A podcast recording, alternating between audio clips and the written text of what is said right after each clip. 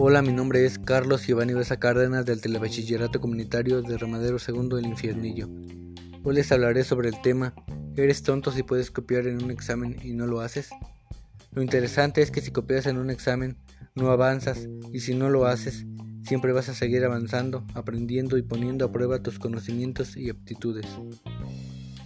¿En qué filosofía o autor basas tu respuesta? En los valores y esfuerzos que haces para aprender y la sinceridad de cada alumno. ¿Por qué crees que es la mejor manera de actuar? Por la sinceridad y honestidad de las personas, además nos ayuda a plasmar lo aprendido. ¿Qué recomendarías a otro alumno de un telebachillerato comentario hacer?